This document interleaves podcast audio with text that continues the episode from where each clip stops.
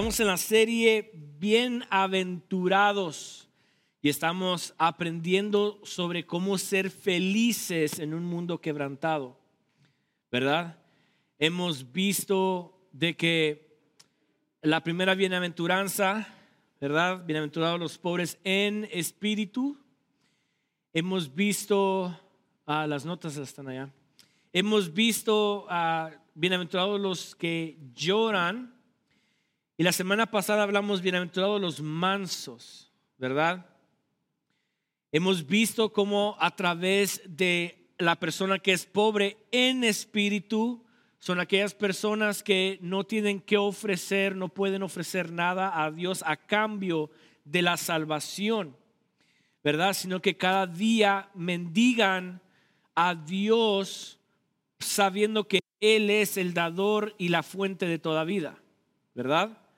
Esos son los pobres en espíritu. Los que lloran son aquellos que lloran por dentro de una manera eh, insoportable sabiendo que hemos quebrantado la ley de Jehová y por lo tanto, como hemos quebrantado la ley de Dios, merecemos toda la pena y toda la justicia y la ira de Dios sobre nosotros. Mas, sin embargo, cuando oímos el mensaje de la redención, lloramos en aflicción diciendo, Señor, ten misericordia de mí. Y a consecuencia seremos que no solamente seremos ciudadanos del reino de los cielos, pero seremos que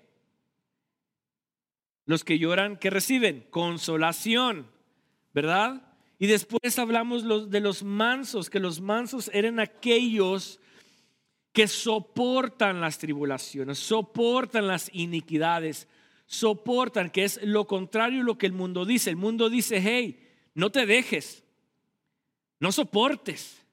Si quieres triunfar en la vida, no seas, no seas manso. Sé que esas personas que arrebatan la tierra, ¿verdad? Pero las escrituras nos dicen, no, no, no, los que van a heredar la tierra son aquellos que esperan en Jehová, se deleitan en Él y confían completamente en Él. Y hoy veremos la siguiente bienaventuranza.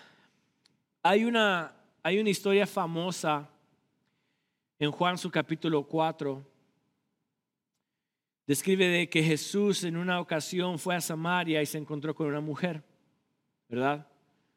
Todos conocemos esta historia. Esta mujer tenía cinco maridos, mas sin embargo, no es que ella deseaba tener tantos maridos, pero en búsqueda de algo que le hacía falta a ella, la llevó a tener cinco maridos. O sea, el vacío que tenía adentro de ella se reflejaba sus acciones de fuera, ¿verdad? Y esta es una foto o es algo que se expresa en todo ser humano. Se expresa de que por dentro de nosotros, como descubrimos en la primera semana de esta, de bienaventuranzas, de que el hombre tiene una eternidad en él y no sabe cómo satisfacer esa eternidad, mas sin embargo busca afuera de la fuente de Dios para satisfacer esa hambre y sed que tiene dentro de esa persona. ¿Verdad? Entonces, con ese contexto de que vemos de que el mundo, que la mujer samaritana es una representación de todo ser humano, que el ser humano busca y busca y busca para satisfacer sus necesidades propias, busca fuera de Dios y por lo tanto no puede llegar a ninguna conclusión. Con este mismo contexto, veamos Mateo 5, su versículo 6. Y esa es la próxima bienaventuranza. Dice, bienaventurados los que tienen hambre y sed de justicia, porque ellos serán saciados. Bienaventurados los que tienen hambre y sed de justicia, porque ellos serán saciados. Bien, en la antigüedad, todos los judíos tenían hambre y sed de algo en específico. Y esta era justicia. Justicia contra la maldad de Roma, la liberación del pueblo de Israel contra Roma. ¿Se recuerdan de que cuando abrimos esta serie hablamos que habían diferentes clases de personas? Los fariseos, los seduceos, los esenios y los celotes. ¿Se recuerdan? Todas estas personas que vivían en Israel tenían hambre y sed de justicia, pero hacia Roma. Recuerden de que Roma en este tiempo era el imperio más grande, más poderoso que existía. Conquistó a todos, Roma conquistó a todos y como conquistó a todos tenía a Israel oprimiéndolos con las taxas, los romanos agarraban a sus ah, mujeres como esclavas, mataban en crueldad. Israel tenía hambre y sed de justicia, pero para ser liberados de Roma. Pero Dios en su misericordia, sabiendo todo y sabiendo a lo que Él vino, Él comienza esta que es cuarta, quinta, bienaventuranza, diciendo, bienaventurados los que tienen hambre y sed de justicia, porque ellos serán saciados. Ahora, recuerden que cuando Jesús está predicando esto, los fariseos, los seduceos, los celotes, están oyendo y están diciendo, ah, por fin, dijo el Mesías, el Mesías esperado, viene a hacer justicia contra Roma. Pero ¿de qué clase de justicia está hablando Dios?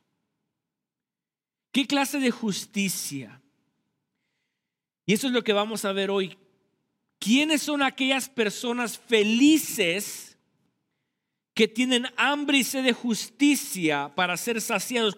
¿Qué clase de justicia hablaba Jesús en ese tiempo? Ahora, hay dos clases de justicias. Y la primera es esta, la justicia personal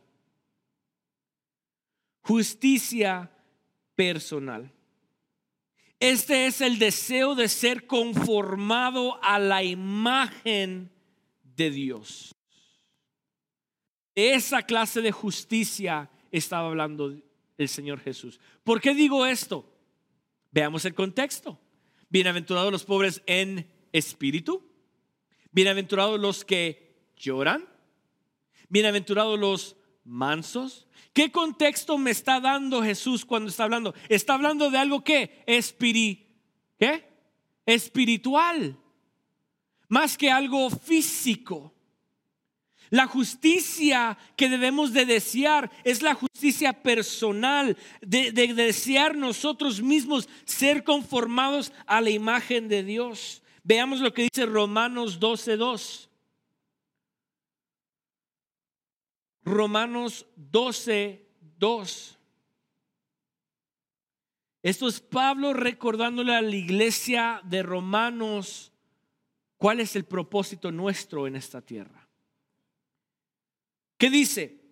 No os conforméis a este siglo, sino transformaos por medio de la renovación, perdón, de vuestro entendimiento para que comprendáis cuál sea la buena voluntad de Dios, agradable y perfecta. No te conformes a este siglo, sino que confórmate qué? A un nuevo entendimiento. La persona que desea justicia, que habla el Señor Jesús, cuando dice bienaventurado, feliz la persona que desea y que quiere justicia, es aquella persona que desea una justicia personal sabiendo que yo no soy capaz de poderme ganar el cielo, pero deseo ser transformado por medio de él. Esa es justicia. Decir, Señor, quiero que tú hagas justicia conmigo. Esa es la justicia que Jesús hablaba. Salmos 119 versículo 133.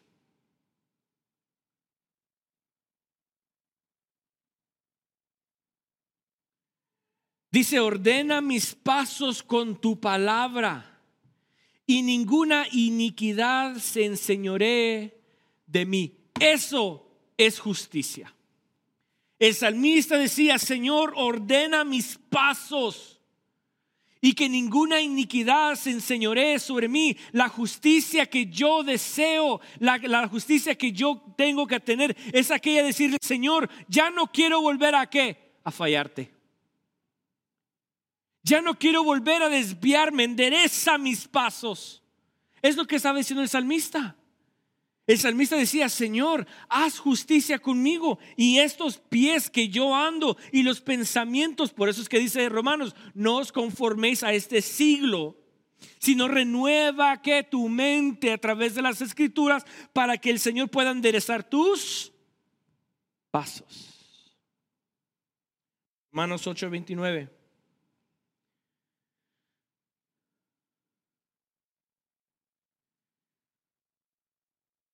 Porque a los que antes conoció, también los predestinó para que fuesen hechos conformes a la imagen de su Hijo, para que Él sea el primogénito entre muchos hermanos. Romanos 8:29. Esa es la justicia, una justicia personal que aquella persona que llora, aquella persona que se siente que, que no puede nada que ofrecer y que sabe que ha quebrantado la ley del Señor, se humilla y le dice, Señor, endereza mis pasos, haz justicia y que mis pensamientos y mi vida jamás vuelvan a caer en, en iniquidad. Haz justicia conmigo, Señor. Es la clase, dice, bienaventurados los que tienen hambre y sed de justicia, no una justicia física romana o una, una justicia de, de sacar a los romanos del pueblo de Israel, no, una justicia espiritual, una justicia que dice, Señor, por favor, ten piedad de mí. Y no quiero volver a fracasar. No quiero volver a caer o, o, a tachar tu bendito nombre a través de mis acciones, sino que confórmame a la imagen tuya. Y ahora, está la otra justicia, la justicia social. Justicia social. Este es el deseo de que lo bueno y lo justo prevalezca sobre lo malo e injusto, o el deseo que el reino de los cielos se establezca aquí en un mundo pecaminoso.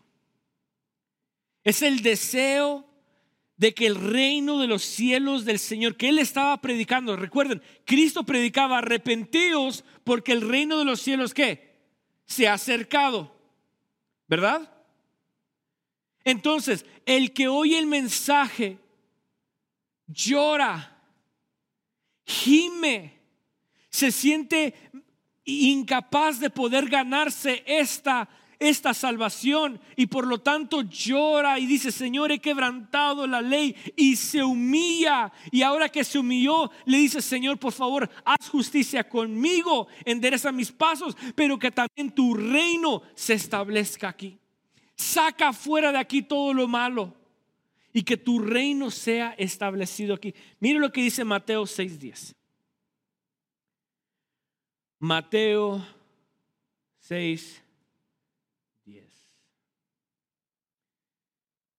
Esta es la oración de Jesús enseñándole a sus discípulos. Le dice, venga tu reino, hágase tu voluntad como en el cielo, así también en la tierra. ¿Qué, qué está diciendo esta, esta oración? ¿Qué es la dulzura de, de esta oración que Jesús le está enseñando a sus discípulos? Le está diciendo, así como la voluntad de Dios reina en el cielo, Así como tú ordenas todo en el cielo, así como tú estableciste todo en el cielo y tú eres soberano sobre todo lo que está en el cielo, así haz lo mismo aquí en la tierra.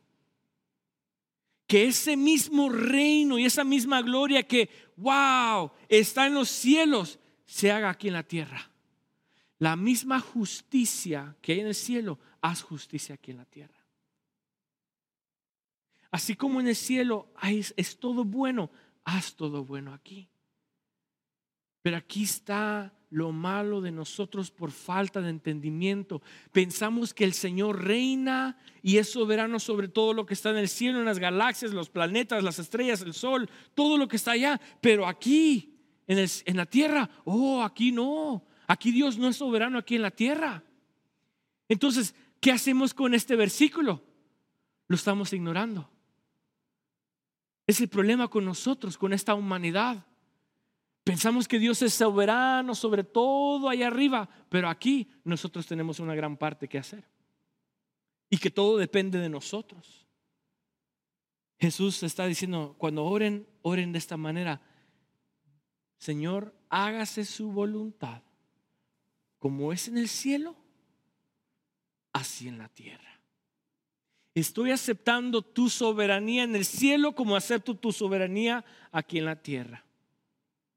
Esta es la clase de justicia que está deseando el Señor, que el Señor está predicando diciendo, bienaventurados felices, florecientes. Uh, esa palabra floreciente. Bienaventurado, ya dije que explico que es feliz, pero también en parte significa floreciente, que crece constantemente. ¿Qué es lo que crece? Crece todo espiritualmente de la persona. entonces está diciendo, feliz y floreciente es la persona que tiene hambre y sed de justicia, porque ellos serán saciados. Es de esta justicia, la justicia de decir, Señor, por favor, endereza mis pasos. Si tú me has llamado, si tú me has predestinado a que yo oiga tu evangelio, entonces por favor, haz justicia y que mis pasos sean dirigidos conforme a tu voluntad, pero apártame de la iniquidad. Apártame de no jamás volver a transgredir tu ley. Esa es la justicia. No justicia, recuerden, justicia sobre la gente mala que nos hace a nosotros, Dios siempre se encarga de ella. Pero no puede estar hablando de una justicia de que el Señor dé venganza a la persona que me hace mal, maldad a mí, porque yo estoy deseando lo malo hacia mi prójimo. No, no, no, no. La persona que me va a hacer injusticia a mí, que me va a hacer injusticia a mí, yo lo que debo de hacer es ser manso y esperar que el Señor se encargue de ello. Si se encarga, great. Si no se encarga, está bien. Pero la justicia que tiene que salir de mí es la justicia en decir, Señor, por favor, endereza mis pies. Y Señor, que las personas oigan el Evangelio aquí en la tierra y que tu voluntad se haga aquí en la tierra, no una voluntad de que prevalezca el maligno y las cosas pecaminosas, pero que la maldad sea que menguando. ¿Sí me está entendiendo? Esta es la justicia. Esta es la justicia. Ahora, ¿cómo logramos obtener esta justicia? ¿Cómo logramos obtener esta justicia? Y la respuesta es, fácil, teniendo hambre y sed. Teniendo hambre y sed. Ahora, nuestra cultura no sabe que es hambrura o no sabe que es tener sed. Nosotros en Estados Unidos, gracias a Dios, estamos bien bendecidos en lo que es la comida, en lo que es la bebida. Estamos muy bendecidos. Hay mínimo de personas que pasan hambre y que pasan sed. Pero en la cultura, en la cultura judía, esto era algo común. La gente teniendo hambre y la gente teniendo sed era común. Esto era algo común. ¿Se recuerdan cuando Jesús predicó a cinco mil, pero antes de predicar, ¿qué hizo? Los alimentó. Los alimentó. ¿Por qué? Porque Jesús sabiendo que en la cultura judía en, aquellos tiempos la comida era escasa, Dios hizo un milagro y alimentó a cinco mil hombres, no contando mujeres ni a niños.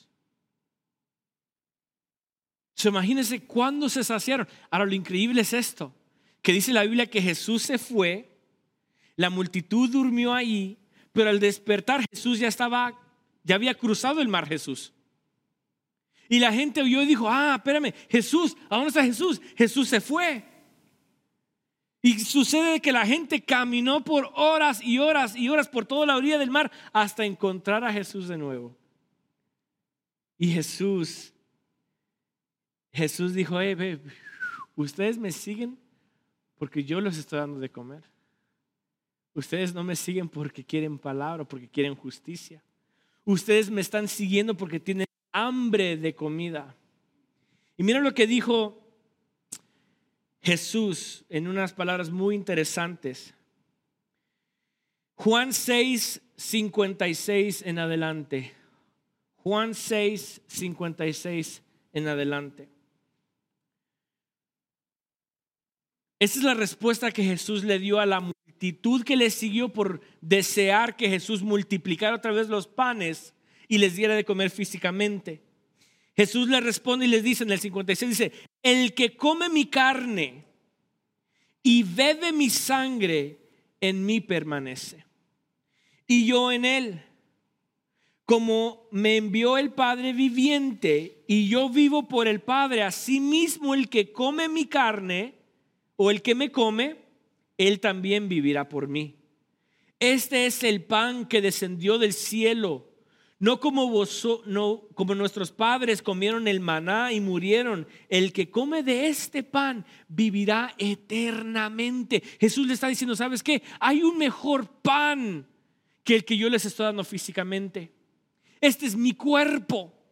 Y esta es mi sangre. El que come de mi cuerpo y el que bebe de mi sangre, ese tiene vida. Esa es la justicia que debe salir, brotar de nosotros. Que entonces, ¿cómo logramos obtener justicia teniendo hambre y sed? ¿Pero de quién? Del Dios viviente. ¿Quiénes son los hambrientos?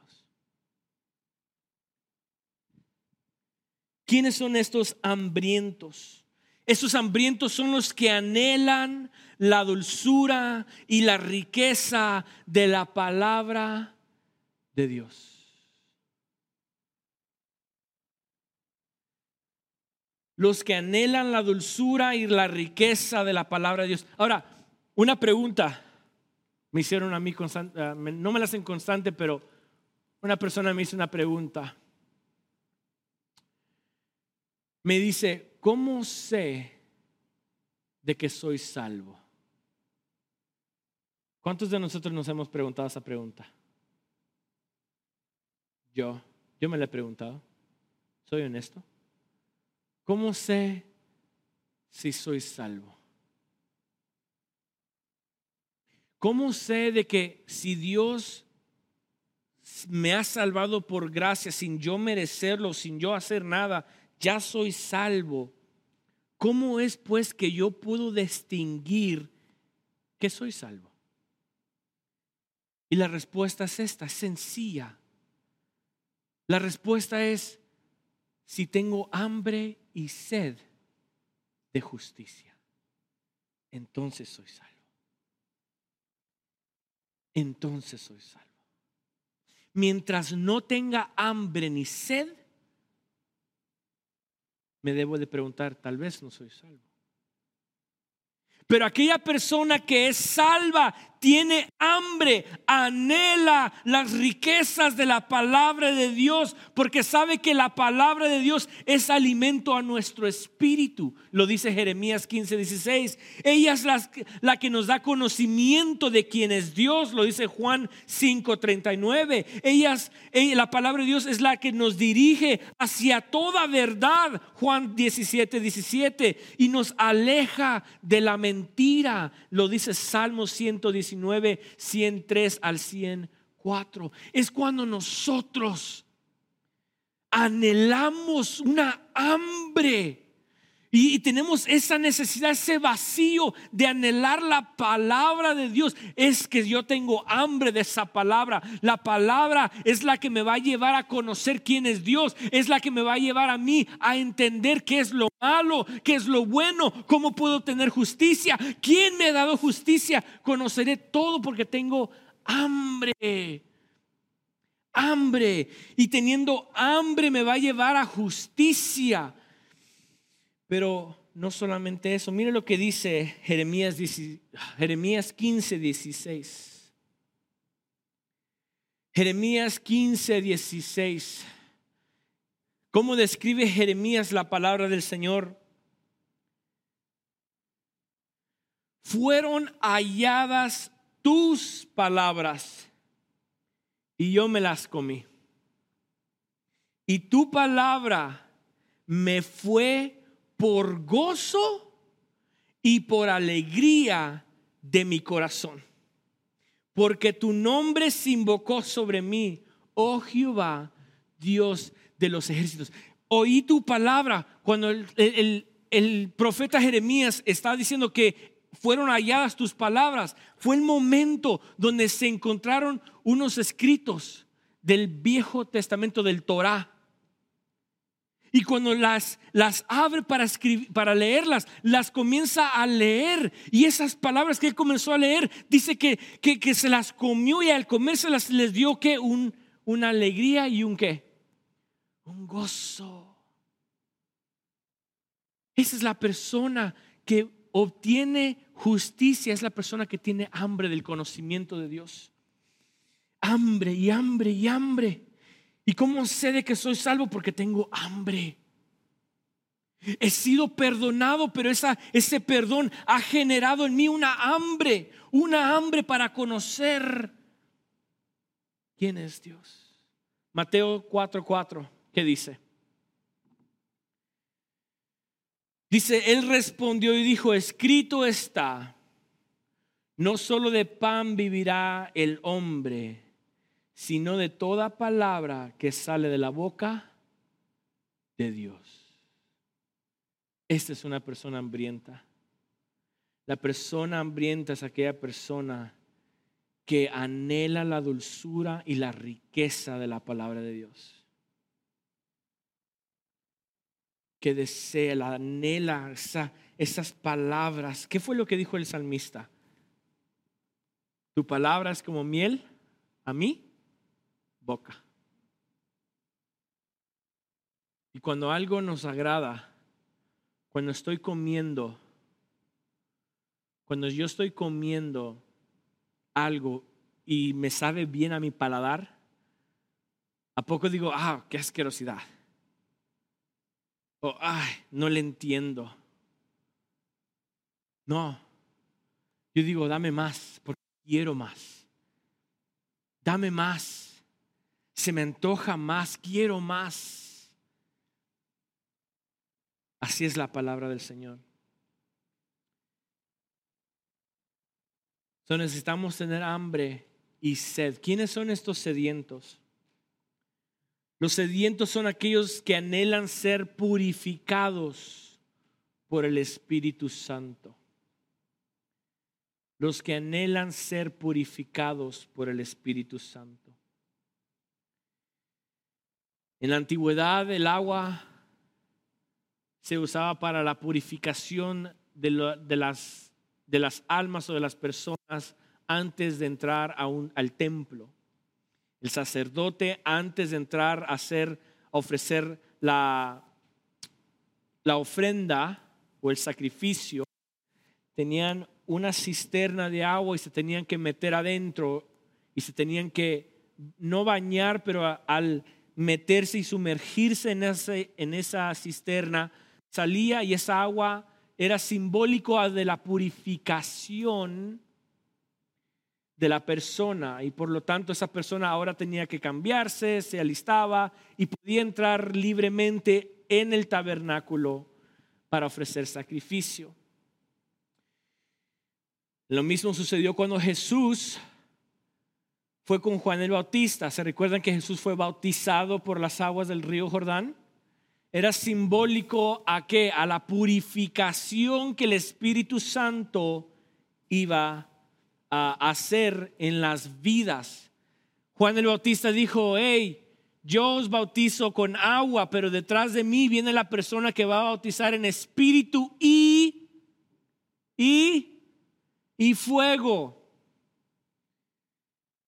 ¿Qué está diciendo aquí Juan el Bautista? Juan el Bautista está diciendo, detrás de mí viene aquel que va a bautizar con Espíritu Santo, con las aguas purificadoras del Espíritu Santo, pero va a traer fuego y el fuego no, está implicando del Pentecostés, está implicando de que va a ser juicio sobre aquellos que no reciben el Espíritu Santo. Eso es lo que está diciendo este texto. El Padre, el Señor Jesucristo viene detrás de mí bautizando en agua, en Espíritu Santo en purificación.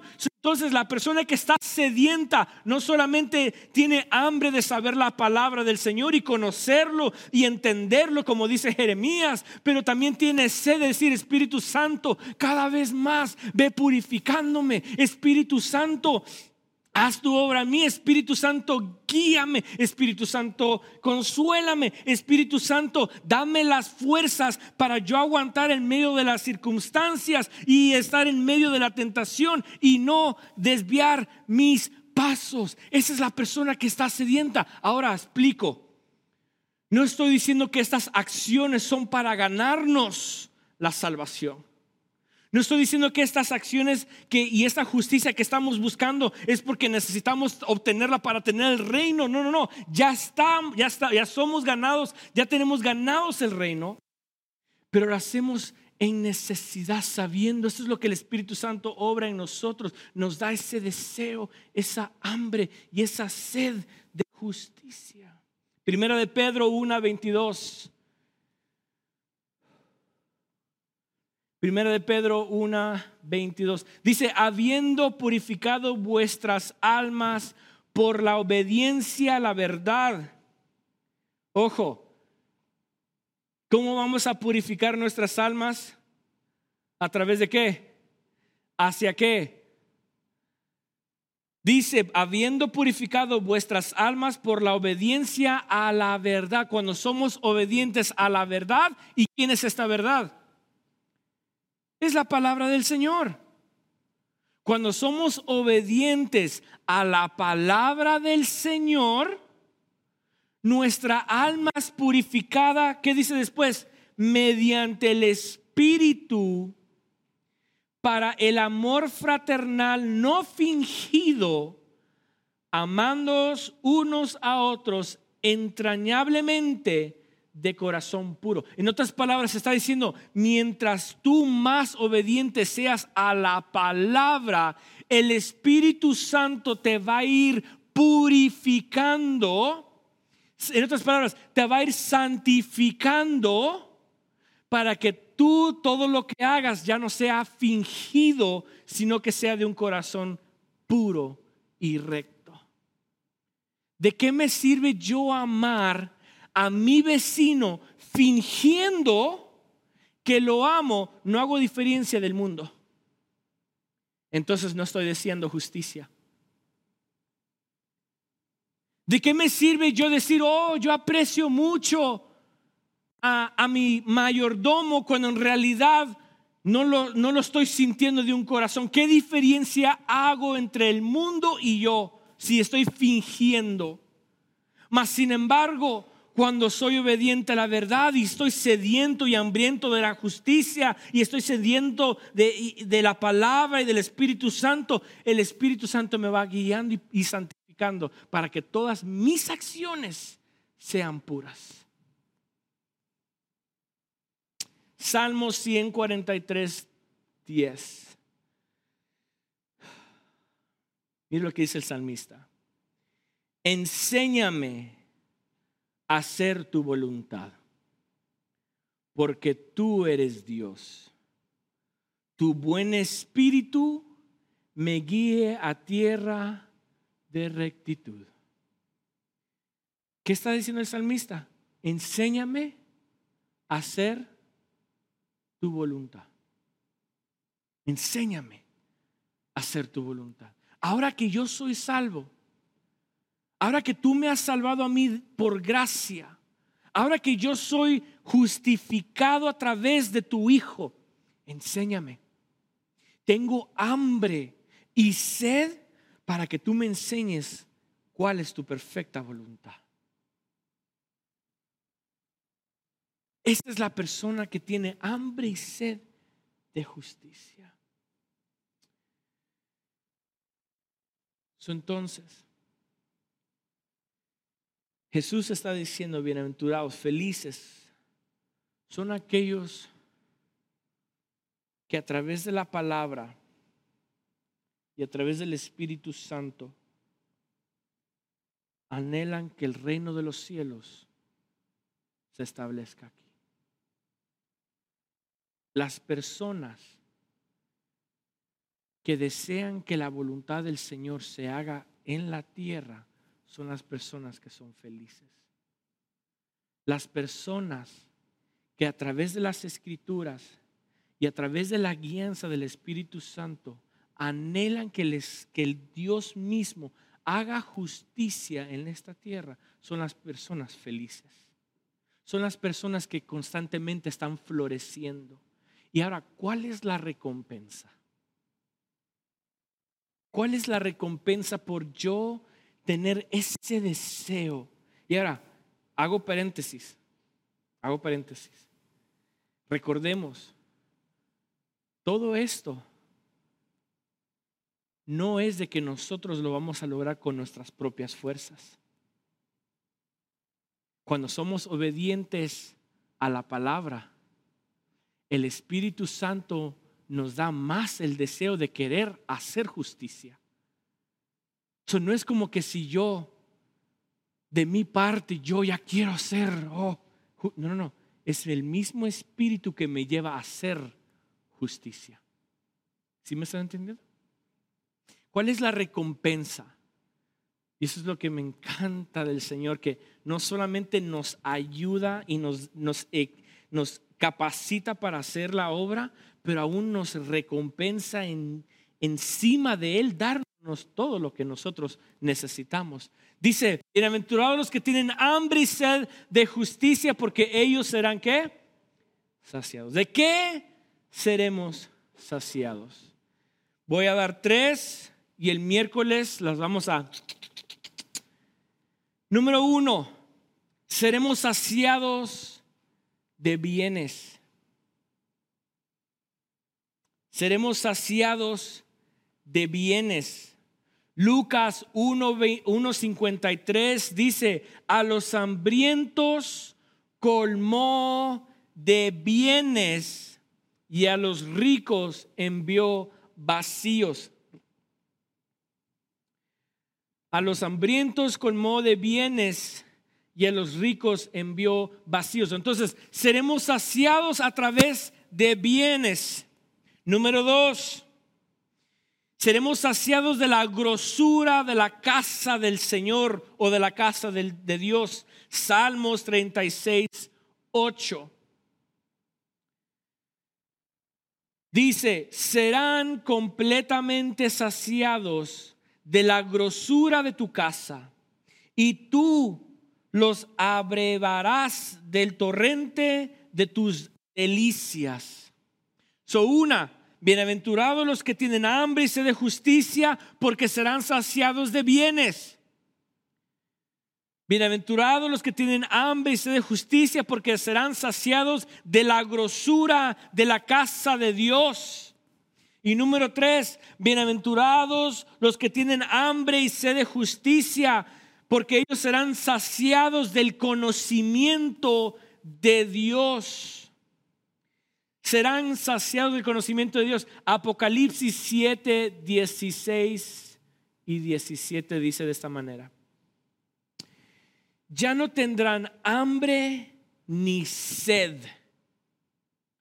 Y el sol no caerá más sobre ellos, ni calor alguno. ¿Se recuerdan que estábamos hablando bueno, más bien mi familia, estábamos hablando de que en aquel tiempo, el tiempo venidero, no va a haber calor. No va a haber un sol que nos va a estar quemando y nos va a estar... No, no, no, no. Sino que el clima va a ser a perfección. El sol ya no va a brillar porque Cristo va a ser el que va a iluminar la tierra. Y Dios no va a quemar sino que será un clima tan cálido. Y eso es lo que está diciendo. No tendrá hambre ni sed, ni el sol caerá más sobre ellos, ni calor alguno, porque el cordero que está en medio del trono los pastoreará y los guiará a fuentes de aguas de vida. Y Dios enjugará toda lágrima de los ojos de ellos. entonces, cuando yo tengo hambre, y sé de justicia. Soy esa persona que anhelo conocer más a Dios, ser conformado más a Dios y deseo que la justicia de Dios se haga sobre esta tierra. Y esa misma acción que el Espíritu Santo me lleva a hacer, a anhelarlo a través de las escrituras, anhelar al Espíritu Santo que cada día más me guíe mis pasos, Cristo mismo, Dios mismo en su recompensa me, va a saciar de bienes, de la grosura de su casa y del conocimiento de Él. Ahora, ¿por qué yo puedo tener o cómo puedo tener yo sumo gozo en tiempo de ahora? Sabiendo de que no solamente me sostiene ahorita, que soy saciado ahorita, pero continuaré siendo saciado. Ese es el pleno gozo que yo tengo ahorita. El gozo sabiendo de que mientras yo más deseo la justicia a través del Espíritu de la palabra, el Señor me sostiene y el Señor me va a continuar sosteniéndome. En otras palabras, no me hará falta nada de nada. Y el miércoles veremos por qué. Tiene su rostro. Padre, te quiero dar gracias, Señor